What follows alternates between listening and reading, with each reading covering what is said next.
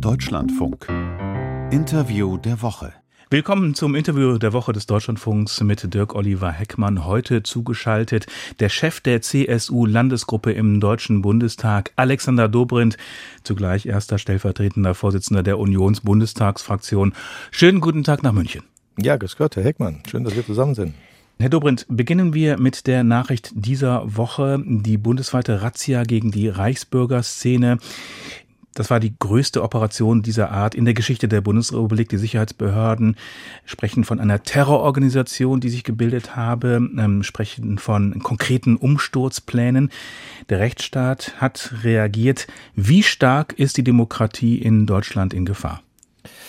Die Demokratie ist natürlich immer und immer mal wieder in Gefahr, wenn es Leute gibt, die sie beenden wollen. Und dass es da Gedankengut dafür gibt, das ist allgemein bekannt. Dass es aber so weit geht, dass es konkrete Umsturzpläne gibt, dass man sich dafür rüstet, dass man dafür Strukturen schafft und offensichtlich eine klare Vorstellung hat, wie das gehen kann. Ob das dann funktionsfähig ist, ist ja nochmal eine ganz andere Frage. Aber dass sich letztlich Staatsstreicher Militär zusammenfinden und mit Waffengewalt geplant einen Umsturz vornehmen. Das ist natürlich eine echte Bedrohung und deswegen ist es richtig, darauf mit aller Härte zu reagieren, dass man dann parallel an vielen Stellen in Deutschland und außerhalb Deutschlands mit Razzien vorgeht, dann diese Nester quasi aushebt, die Leute in Gewahrsam nimmt und dann hoffentlich auch entsprechend verurteilt.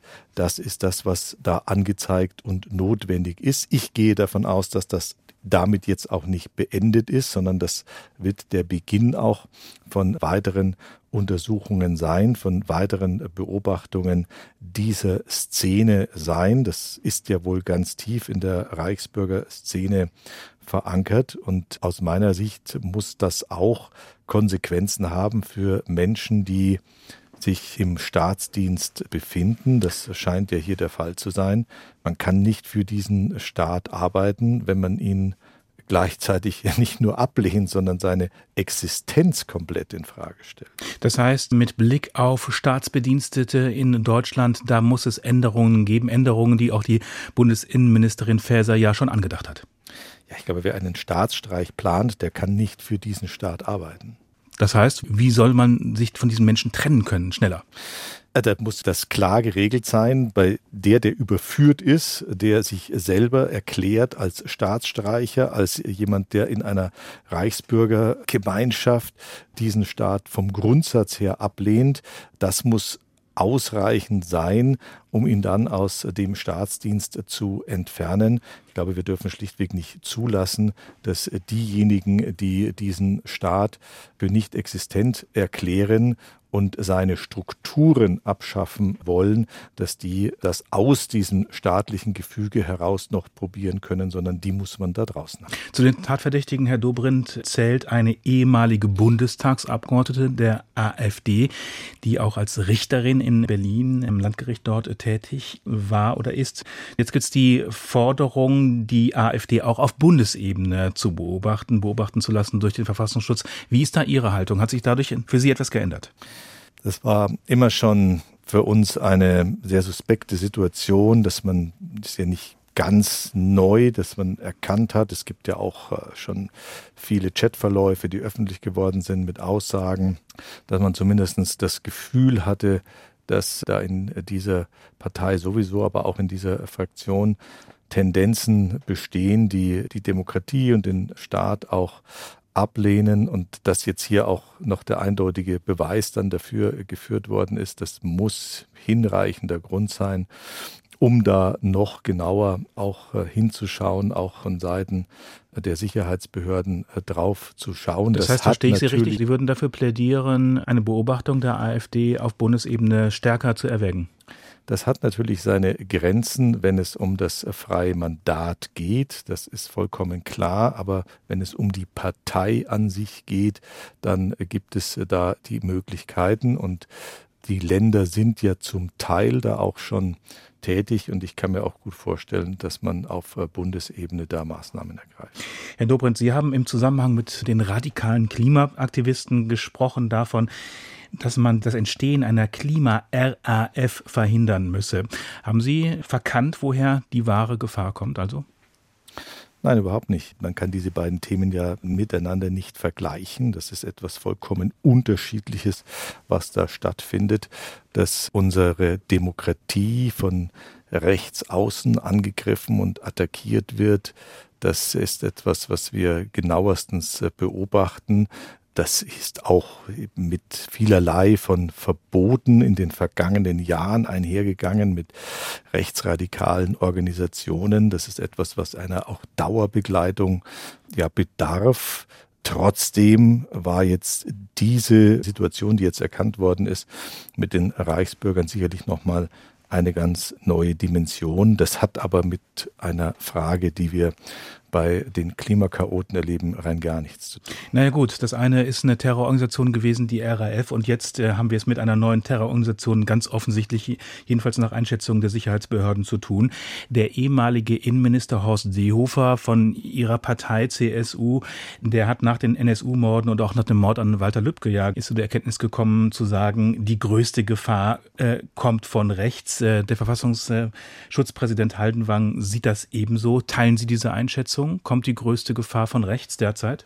Ich teile diese Einschätzung so. Ich habe die auch immer schon so geteilt und Horst Seehofer in seiner Zeit als Innenminister in all diesen Fragen unterstützt. Auch da stammen ja diese ganze Reihe von Verboten von Organisationen her im rechtsradikalen, im Rechtsaußenbereich. Und deswegen ja, selbstverständlich, das ist die größte Herausforderung für den Rechtsstaat. Sie hören das Interview der Woche im Deutschlandfunk mit dem Chef der CSU-Landesgruppe im Deutschen Bundestag mit Alexander Dobrindt. Herr Dobrindt, in dieser Woche wurde die Ampelregierung ein Jahr alt mit dem russischen Angriffskrieg, dem völkerrechtswidrigen gegen die Ukraine und seine Folgen befindet sich die Regierung seitdem in einem Dauerkrisenmodus. Sie hat zahlreiche bislang ja undenkbare Entscheidungen getroffen. Die Waffenlieferung an die Ukraine, das 100 Milliarden Paket für die Bundeswehr, 200 Milliarden Milliarden für die Energiepreisbremse, auch die Verlängerung der Atomkraft. Hätte man nicht erwartet vor diesem Krieg. Sie geben der Regierung dennoch eine glatte Fünf. Ist das nicht reine Oppositionsfolklore? Nein, ganz im Gegenteil. Es geht ja darum, ob diese Entscheidungen erfolgreich getroffen worden sind, ob sie ausreichend getroffen worden sind und ob sie der aktuellen Herausforderung auch standhalten. Und äh, wir haben eine Vielzahl von Bereichen aufgezählt. Ja, das sind Herausforderungen, das sind Krisen, um es deutlich zu sagen. Für die machen wir die Ampel nicht verantwortlich. Aber das Management, das Bearbeiten der Krisen, dafür machen wir die Ampel natürlich verantwortlich. Und wir haben im Bereich der Energiekrise beispielsweise gesehen, dass lange, lange Zeit mit falschen Argumenten gearbeitet worden ist, dass eine Gasumlage versucht worden ist, über den ganzen Sommer hinweg zu etablieren. Da wurden Monate vertrödelt, wo man äh, notwendige Entscheidungen deswegen nicht treffen konnte. Bundeskanzler Scholz sagt, Herr Dobrindt, dass jetzt aber die wichtigen und richtigen Entscheidungen getroffen worden sind. Also bei der Gasumlage sind wir uns, glaube ich, sehr schnell klar darüber. Gott sei Dank kam sie nicht, aber die Zeit wurde vertrödelt. Deswegen ist man jetzt zu spät dran. Man weiß bis heute noch nicht, wann welches Geld bei Gaspreisbremse und Strompreisbremse bei den Bürgerinnen und Bürgern, bei den Haushalten, aber auch bei den Unternehmen ankommt. Bei der Frage der Unterstützung der Ukraine mussten wir massiv als Opposition darauf drängen, wie übrigens bei der Gasumlage auch, dass sie kommt. Ohne uns wäre diese Regierung nicht in der Lage gewesen, offensichtlich diese Entscheidungen zu treffen. Die 100 Milliarden Euro Zeitenwende-Rede vom Bundeskanzler haben wir aus tiefster Überzeugung unterstützt. Ich habe die Verhandlungen geführt mit Christian Lindner, dass das auch gelingt und die 100 Milliarden dann auch für die Bundeswehr zur Verfügung stehen. Bis heute keine einzige Patrone Munition bestellt. Ob das sagt die Bundesregierung, das liegt in erster Linie an der Industrie und das macht, würde ja keinen Sinn machen, jetzt Geld für Quatsch auszugeben. Also wie klein können denn diese Ausreden eigentlich noch werden? Die Bundesverteidigungsministerin hat in unseren Verhandlungen, die waren ja Anfang dieses Jahres, zugesagt, dass sie noch dieses Jahr für 10 Milliarden Munition bestellen könnte. und zwar so, dass es ausgaberelevant wird, das Geld abfließt, das heißt die Munition auch reinkommt. Bis heute ist aber nicht mal eine Bestellung aufgegeben.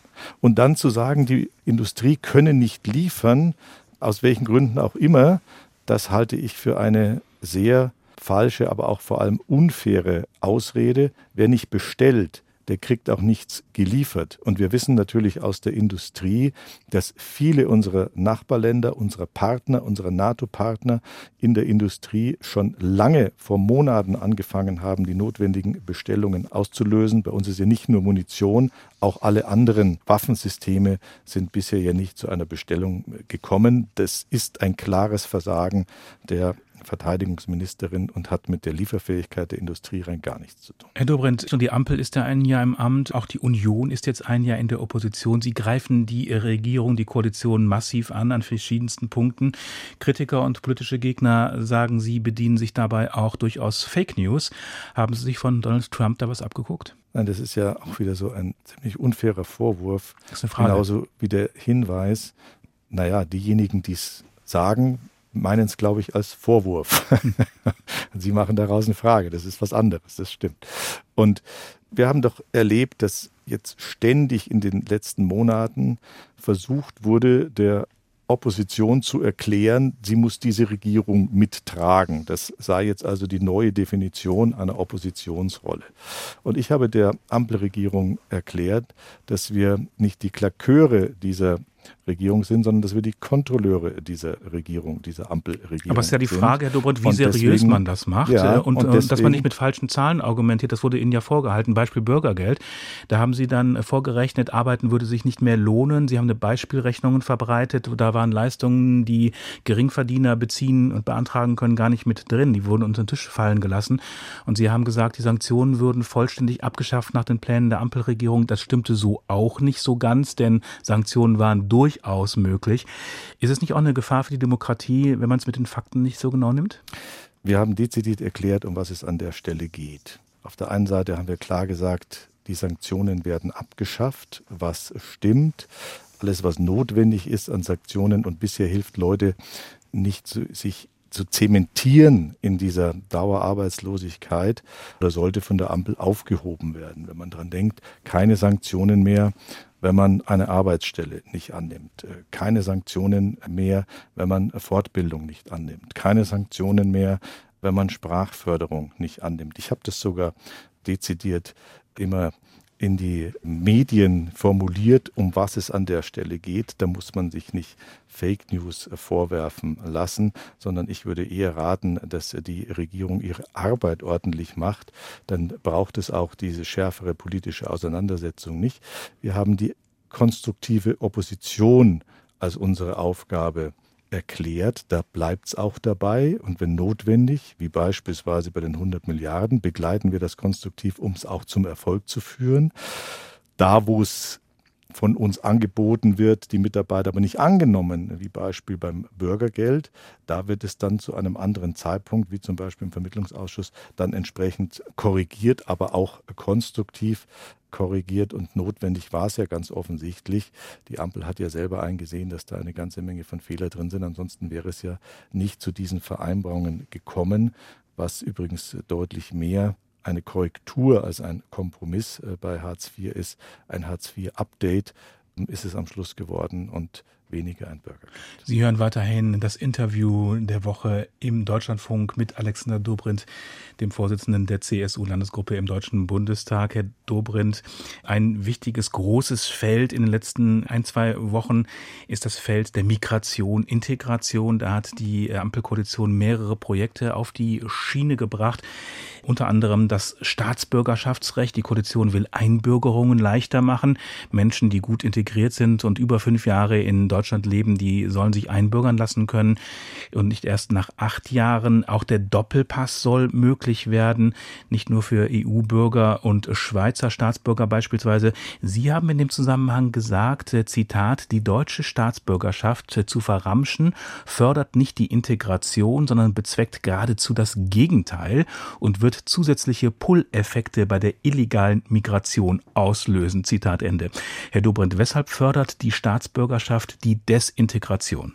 Wir haben ja ein Staatsbürgerschaftsrecht, das vor Jahren in einem großen Kompromiss und einer großen gesellschaftlichen Debatte zustande kam, das ja auch die Möglichkeiten des Erwerbs der deutschen Staatsbürgerschaft eben nach acht Jahren und entsprechenden Integrationsleistungen ermöglicht und schafft. Und das ist ein guter Kompromiss aus unserer Sicht gewesen, der hart errungen worden ist. Und das jetzt in die Gesamtsituation, wie wir sie erlebt haben, mit Chancenaufenthaltsrecht, mit der Neufassung von Arbeitskräftezuwanderung, Fachkräftezuwanderung, wie es eigentlich heißen müsste, dann das Staatsbürgerschaftsrecht von der Innenministerin in die Debatte hineingeworfen worden ist, ohne irgendeine Vorbereitung und dann noch mit dem Hinweis, das könne man jetzt aber zukünftig ja dann vielleicht in drei Jahren schon erreichen, das ist ein vollkommen falscher Ansatz wer heute schon nach drei Jahren eine Staatsbürgerschaft erreichen kann und nicht nach acht Jahren, da erklärt sich doch eigentlich von selber, dass eine Integrationsleistung nach acht Jahren eine tiefere ist, als sie nach drei Jahren überhaupt sein kann. Naja, das kommt ein bisschen auf die Bedingungen an. Aber Herr Dobrindt, geht es in einem Deutschen schlechter, wenn einem lange in Deutschland lebender ausländischer Staatsbürger die deutsche Staatsbürgerschaft erhält? Das ist überhaupt nicht die Frage, ob es irgendeinem schlechter geht. Es ist die Frage, wie geht man mit der Staatsbürgerschaft, die man als Staat zu vergeben hat. Das ist nun mal das Bedeutendste, was man letztlich zu vergeben hat nach Aufenthaltsmöglichkeiten, Arbeitsmöglichkeiten, anderen Dingen mehr, ist das natürlich dann am Schluss die Staatsbürgerschaft. Und wie geht man mit der um? Und ich finde es klug, wenn man mit der so umgeht, dass Integration die Voraussetzung dafür ist. Das haben wir gemeinsam, wie gesagt, in einem großen Kompromiss geschaffen. Der wird jetzt aufgeschnürt oder aufgelöst und es wird versucht, mit deutlich wenigeren Anforderungen dann diese Staatsbürgerschaft zu erreichen. Naja, eine gewisse das Integration darf man, ja, glaube ich, aber das darf man, glaube ich, auch nicht besser finden als das bestehende Recht. Und genau das ist es, was man hier gegenüber der Ampelregierung zum Ausdruck gebracht hat. Erstens, glaube ich, zu einer nicht klugen Zeit in die öffentliche Debatte eingebracht und zweitens, mit allem dem, was wir bisher darüber kennen, macht es eben das äh, Staatsbürgerschaftsrecht nicht besser, sondern es macht es am Schluss schlechter und fördert eben gerade nicht die Integration. Herr Dobrindt, Sie sagen immer, die Staatsangehörigkeit, die muss am Ende stehen und nicht am Anfang. Aber bei diesem Projekt geht es ja um Menschen, die hier seit Jahren, seit teilweise seit Jahrzehnten leben. Die müssen ja schon bereits gut integriert sein. Weshalb verbreiten Sie die Behauptung, die Staatsbürgerschaft würde am Anfang der Integration vergeben? Jetzt stellt sich aber schon die Frage, wenn Sie sagen, Sie leben hier seit Jahrzehnten und wir beide aber wissen, dass das Recht heute ja schon das Erreichen der Staatsbürgerschaft nach acht Jahren ermöglicht. Wieso soll das dann für die Leute auf einmal besser gelingen, wenn man es nach drei Jahren macht? Ich kann es auch anders formulieren. Der Bundeskanzler hatte genau das auch gesagt. Es geht um Menschen, die hier seit Jahrzehnten leben. Das sei seine Intention, denen eine Staatsbürgerschaft zu geben. Warum schafft er dann eine Regel, die das nach drei Jahren ermöglicht. Da allein sieht man doch schon den Widerspruch in dieser Argumentation. Sie sagen auch, Herr Dobrindt, es soll keine Einwanderung in Sozialsysteme geben, auch im Zusammenhang mit äh, dem Staatsbürgerschaftsrecht. Dabei geht es doch um Menschen, die ohnehin hier leben und gegebenenfalls Anspruch auf Sozialleistungen haben. Insofern Nein, ist das äh, doch kein Argument, oder? Nein, überhaupt nicht. Also, was Sie jetzt sagen, trifft nicht zu, weil das Staatsbürgerschaftsrecht trifft auch für die Zukunft für alle zu und nicht nur für die Gegenwart und Vergangenheit. Das heißt, es geht nicht nur um die Leute, die hier seit, wie Sie sagen, Jahrzehnten leben, denen es aber ohnehin schon ermöglicht ist, wenn sie so lange hier leben, sondern es geht auch die, die in Zukunft zu uns kommen. Und da finde ich, dass ein Aufenthalt von drei Jahren als Möglichkeit, die deutsche Staatsbürgerschaft dann zu erwerben, keine große Hürde und kein großer Anreiz zur Integration ist. Wobei man dazu sagen muss, dass diese drei Jahre nur gelten für die Personen, die besondere Integrationsleistungen vorweisen können, also besonders gute Deutschkenntnisse beispielsweise oder ehrenamtlich arbeiten. Solche Aspekte werden damit berücksichtigt. Kommen wir mal zu dem anderen Aspekt, diesem Chancenaufenthaltsrecht, was Sie gerade schon auch schon mal erwähnt hatten. Abgelehnte Asylbewerber, die nicht abgeschoben werden konnten und wahrscheinlich auch in Zukunft nicht abgeschoben werden können und die über fünf Jahre in Deutschland sind, äh, die gut integriert sind, die ihren Lebensunterhalt selbst verdienen können, die sollen Zeit erhalten, die Voraussetzung für ein dauerhaftes Bleiberecht zu schaffen. Weshalb wollen Sie diese Leute loswerden, während man im Ausland gleichzeitig nach Fachkräften sucht? Na, erstens werden hier natürlich Sachen miteinander vermischt, aber auch dieser Hinweis, warum wollen Sie diese Leute loswerden, trifft nicht zu, weil die Gesetzeslage, die wir geschaffen haben, ja genau das heute auch ermöglicht, dass diese Menschen mit einem dauerhaften Aufenthalt hier arbeiten können. So, deswegen ähm, auch da das Chancenaufenthaltsrecht, wie es jetzt ja auch beschlossen worden ist in der vergangenen Woche, richtet sich ja in der Hauptsache an Menschen, deren Identität nicht geklärt ist. Leute, die in ihrer Identität täuschen oder ihre Identität verweigern. Ja, Leute, die täuschen, die werden aber ausdrücklich ausgeschlossen aus diesem Chancenaufenthaltsrecht. Das lassen Sie immer unter den Tisch fallen. Nein, das stimmt auch nicht, was Sie sagen, weil die werden eben nicht ausdrücklich ausgeschlossen, sondern die werden dann ausgeschlossen, wenn sie mehrmals täuschen. Das steht ja auch da im Gesetz Gesetz so drinnen. Das heißt, das wird eben genau für diese Gruppe, deren Identitäten ungeklärt sind oder die eben auch täuschen, eine Ermöglichung, dann dauerhaft hier zu bleiben. Und wir sind der Meinung, dass an einem gewissen Punkt der Rechtsstaat klar sagen muss, das ist der Umgang, den wir aber nicht akzeptieren können. Und deswegen haben wir es an der Stelle auch für falsch gehalten, diese Möglichkeit zu schaffen, quasi ein dauerhaftes Bleiberecht zu erwirken, ohne dass man sagt, wer man ist und woher man kommt. Die Ampelregierung will auch ein modernes Fachkräfteeinwanderungsgesetz auf den Weg bringen. Dazu sind die Eckpunkte bereits beschlossen vom Kabinett. Sie haben es gerade auch schon mal kurz erwähnt. Es soll das modernste Einwanderungsgesetz in Europa werden, unter anderem mit einem Punktesystem, wie in Kanada beispielsweise. Friedrich Merz sagt, dieses Punktesystem, das sei für andere Länder passender. Wie stehen Sie dazu? Wir werden uns das im Detail anschauen, aber für uns ist wichtig, dass es eine weitere klare Unterscheidung zwischen dem Asylsystem und dem Fachkräftezuwanderungssystem gibt. Das ist der erste Punkt, steht die Ampel im Verdacht, das immer weiter aufweichen oder das Trennende immer weiter vermischen zu lassen. Und das ist der erste Punkt. Und der zweite Punkt ist, dass wir dafür sorgen müssen, dass nicht aus dieser Zuwanderung eine Zuwanderung in die Sozialsysteme besteht. Es ist unzweifelhaft, dass wir Fachkräfteeinwanderung nach Deutschland brauchen. Die Regelung dazu haben wir auch in der letzten Wahlperiode deutlichst modernisiert. Also zur Arbeitsaufnahme kann man auch nach Deutschland kommen, um die Arbeitsaufnahme zu suchen. Man kann äh, nach Deutschland kommen, um eine Ausbildung zu machen. Das heißt, es ist sehr vieles inzwischen auch möglich geworden. Äh, die Ampel will das weiter aufweichen in der Frage der Qualifikation. Und da ist für uns das Risiko, zumindest muss man das benennen, dass damit auch Zuwanderung in die Sozialsysteme stattfindet, wenn es keine Qualifikationsvoraussetzungen mehr für Arbeitsmigranten nach äh, Deutschland gibt. Und wir wissen, dass für Menschen ohne Ausbildung die Arbeitssuche und die dauerhafte Beschäftigung in Deutschland nicht sehr einfach, sondern gerade auch in Frage steht. Naja gut, die Ampel, die möchte ja gerne Menschen die Einwanderung erleichtern, die qualifiziert sind, hochqualifiziert sind, da die Hürden abzubauen oder auch im zweiten Bereich den Menschen, die eine abgeschlossene Berufsausbildung gemacht haben, mehrere Jahre in dem Beruf gearbeitet haben, denen auch die Möglichkeit zu geben, zu kommen und dann eben dieses Punktesystem, wo es auch nach Qualifikation geht. Also Sie sagen, ja, wir brauchen die Einwanderung von Fachkräften. Man erlebt aber die Union dann doch immer als zögerlich und abwehrend eher. Aber äh, das Fachkräfteproblem wird ja nicht kleiner. Im Gegenteil, Marcel Fratscher, der Präsident des Instituts für Wirtschaftsforschung, sagt, es wird sich massiv verschärfen und die Integrationsbeauftragte der Bundesregierung, Rehm Alabali Radovan sagt, wenn wir das nicht tun würden, dann verramschen wir unsere Wirtschaftskraft und unseren Wohlstand, indem sie dann einen Begriff von Ihnen aufgegriffen hatte. Aber Verzeihung, Sie reden jetzt von Hochqualifizierten und Qualifizierten. Das ist heute möglich. Das, um was es jetzt geht, sind Niederqualifizierte und Nichtqualifizierte. Die sollen mit der Gesetzesänderung eine Möglichkeit haben, nach Deutschland einzuwandern und hier Arbeit aufzunehmen, und zwar Arbeit, die bezahlt wird, knapp über Mindestlohn. Das sind die Regeln, die jetzt beschlossen worden sind. Das hat jetzt mit dem, was Sie mich gerade gefragt haben, relativ wenig zu tun. Und deswegen muss man die Sache anschauen, bei der die Ampel jetzt der Meinung ist, so müsste sie dieses jetzt schon existierende moderne Einwanderungsrecht ergänzen und darauf hinzuweisen, dass wenn Menschen einwandern dürfen, die keine Qualifikation haben und Arbeiten annehmen sollen, die knapp über Mindestlohn bezahlt werden, dass da ein Risiko besteht, dass wir die nach einer gewissen Zeit dann im Sozialsystem wiederfinden. Ich glaube, darauf muss man deutlich hinweisen.